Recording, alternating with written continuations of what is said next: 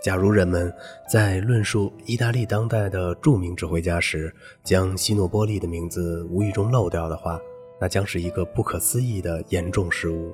因为这位戴着一副金属框的椭圆形眼镜、长着满脸络腮胡子的学究派的指挥家，在当今世界指挥艺术中所具有的影响和作用是那样的举足轻重，以至于他在人们心中已经形成了一种带有神秘感的崇敬心理。现在，全世界热爱音乐和关心指挥艺术的人都知道，在意大利新一代的优秀指挥家中。除了早已取得世界大师地位的阿巴多和穆迪以外，还有着一位修养深厚和技艺精湛的杰出人物。这个人物就是身兼作曲家和指挥家两项职务的年轻俊杰朱塞佩·西诺波利。朱塞佩·西诺波利是于1946年出生在意大利的威尼斯，但在他出生后的第四年，就随全家迁居到了位于意大利南端的西西里岛上的莫西纳。这里是一个近乎荒凉的小城市，文化生活非常贫乏和单调。这个地方既没有歌剧院，又没有交响乐团，一般人们只能在教堂里才能听到音乐。然而，就是在这种环境里成长的西诺波利，却仍然显露出了极其敏感的音乐天赋。在他很小的时候，街头上演奏音乐的铜管乐队所做出的音响，就给了他极其深刻的印象。也就是在这样的条件下，西诺波利不知不觉地受到了点点滴滴的音乐启迪。八岁那年，西诺波利开始跟随莫西纳教堂中的管风琴师和唱诗班中的歌唱家正式学习音乐。稍大一点后，他又正式加入到唱诗班中，充当了歌手。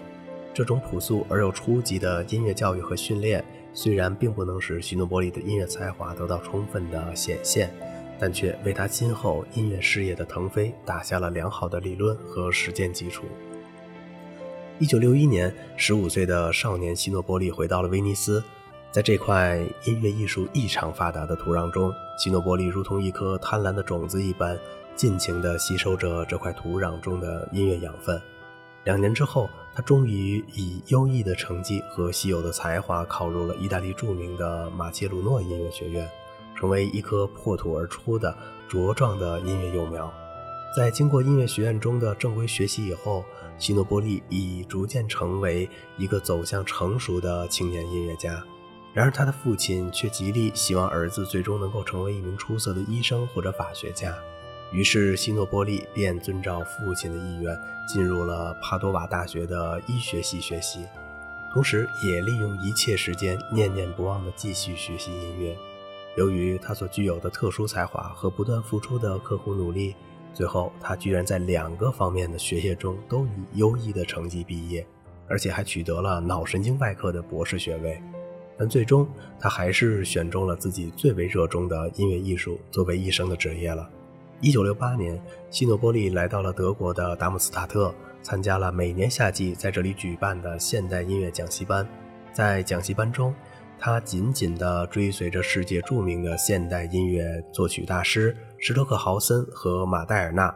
并成为这两位大师身边的出色学生。由于他在这方面取得了很好的成绩和声望，到了二十世纪七十年代的初期，他便被他的母校瓦切鲁诺音乐学院聘为现代电子音乐的教授了。一九七二年，西诺波利又来到了维也纳，他在维也纳音乐学院中跟随著名的指挥教授。斯瓦洛夫斯基学习指挥。三年后，他在法国的洛瓦尔扬音乐节上首次登台指挥，取得了很大的成功。一九七八年，他又以成功的指挥威尔第的歌剧《阿依达》而一举成名。第二年，他又在柏林指挥德意志歌剧院，成功的上演了威尔第的歌剧《马克白》，然后又在维也纳国立歌剧院指挥上演了同一作曲家的另一部分作品《阿迪拉》。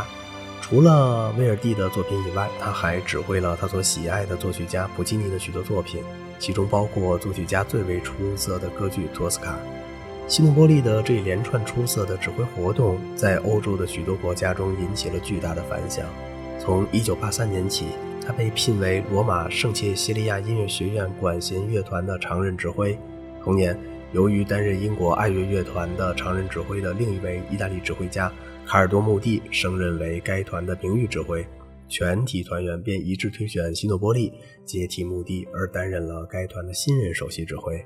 除此之外，希诺波利还在这几年内广泛地活跃在柏林、汉堡、维也纳和慕尼黑等地的歌剧院中，积极地指挥意大利和德国作曲家的歌剧作品。希诺波利也和阿巴多、及穆蒂等人一样，都是出生在意大利的著名指挥家，因此他们的身上都有着一种天生的意大利歌剧艺术细胞。在当今的世界上，如果要列出指挥意大利歌剧最为出色的指挥家的话，那希诺波利的名字是绝对抹不掉的。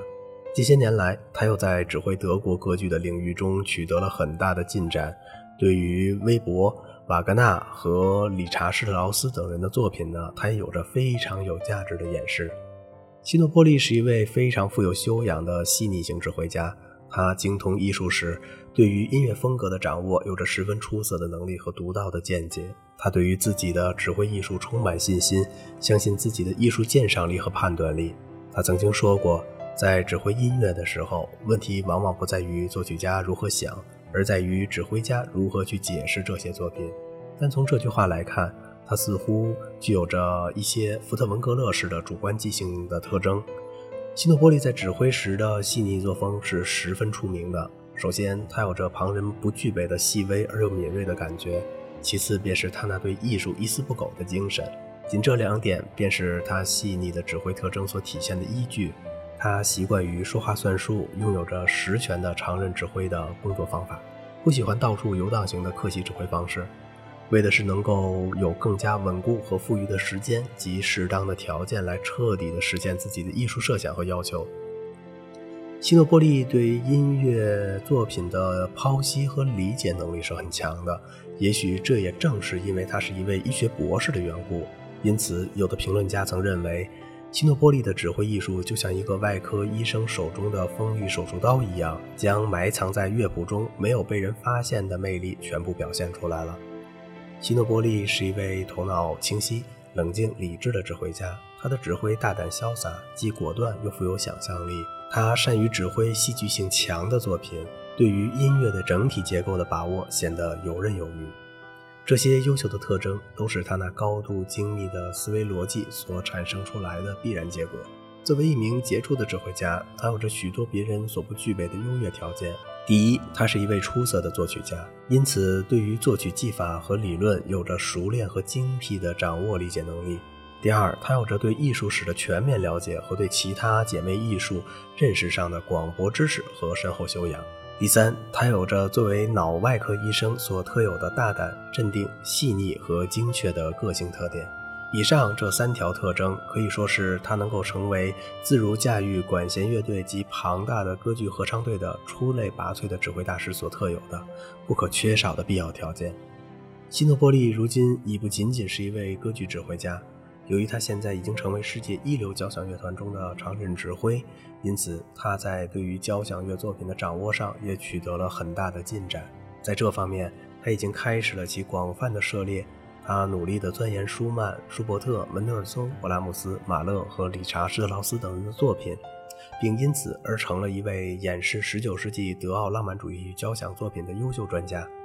希诺波利的确是一位拥有天才能力的指挥家，他在指挥音乐作品时的很多突出方面都给人们留下了深刻的印象。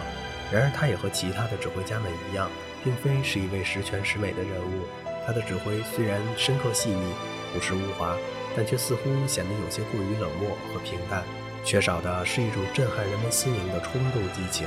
在他指挥演奏的某些交响乐作品中。都不同程度地使人感到了速度缓慢和缺乏热情的弱点，也许这正是由于他那过分冷静和理智的头脑所造成的吧。希诺波利作为当代的年轻指挥家来说，已经是大名鼎鼎的了。他的出现也和其他一些优秀的天才人物一样，使人们对今后世界的指挥艺术的发展产生了莫大的宽慰和希望。